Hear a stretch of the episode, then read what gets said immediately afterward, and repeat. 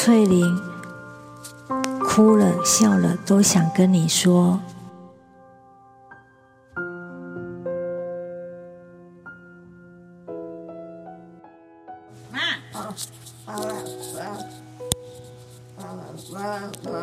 没有任何准备，今天就是想让你们听听现场的声音。这是我右边的阿妈，今天从早到现在，中间只停了两个多小时的声音。他不知道为什么是不高兴，念个没完，都没有人能够听得懂。顺带在这个阿妈身上的是，今天这个病房有一件超级有趣的事情发生了。隔壁的这个阿妈，希望你们能够听得到我的声音，我一定要压过她的。她今年九十岁，怎么那么巧？呃，他比我早进来，他已经在这里住了。我如果没记错的话，是三个月了，或者没那么久，不记得了。阿妈她九个月的时候眼睛看不见了，她是因为发烧。我刚进来，护理师就告诉我了。我说好巧哦，我也是九个月，只是我是因为眼睛里面长瘤。好，他有五个女儿，一个儿子。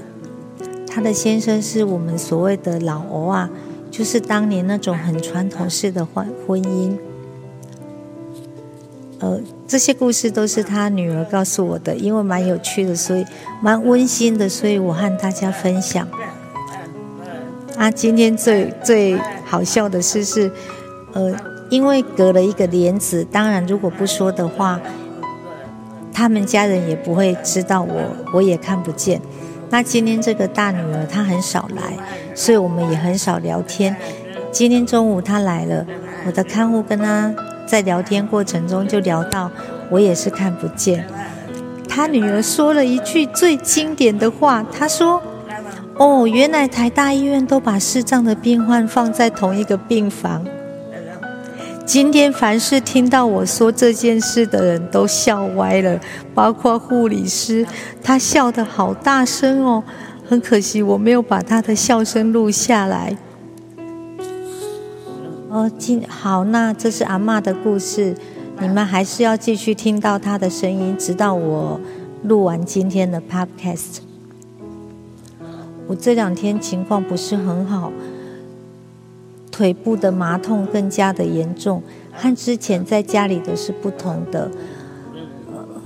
医生好像拿我当实验品，他让我在打针之后要回报他多久能够止痛。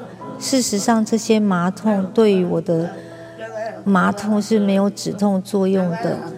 啊，目前我是使用口服的药物来缓解，但是口服好像也没什么效果。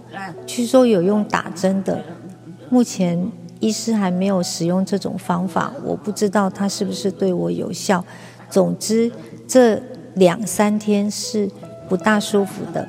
不过，反正呢，痛了就哭。那我现在说的这么开心，表示不怎么痛。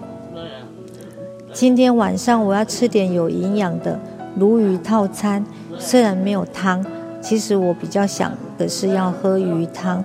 没有就没有吧。还有配一个小菜牛蒡丝，我蛮喜欢吃的。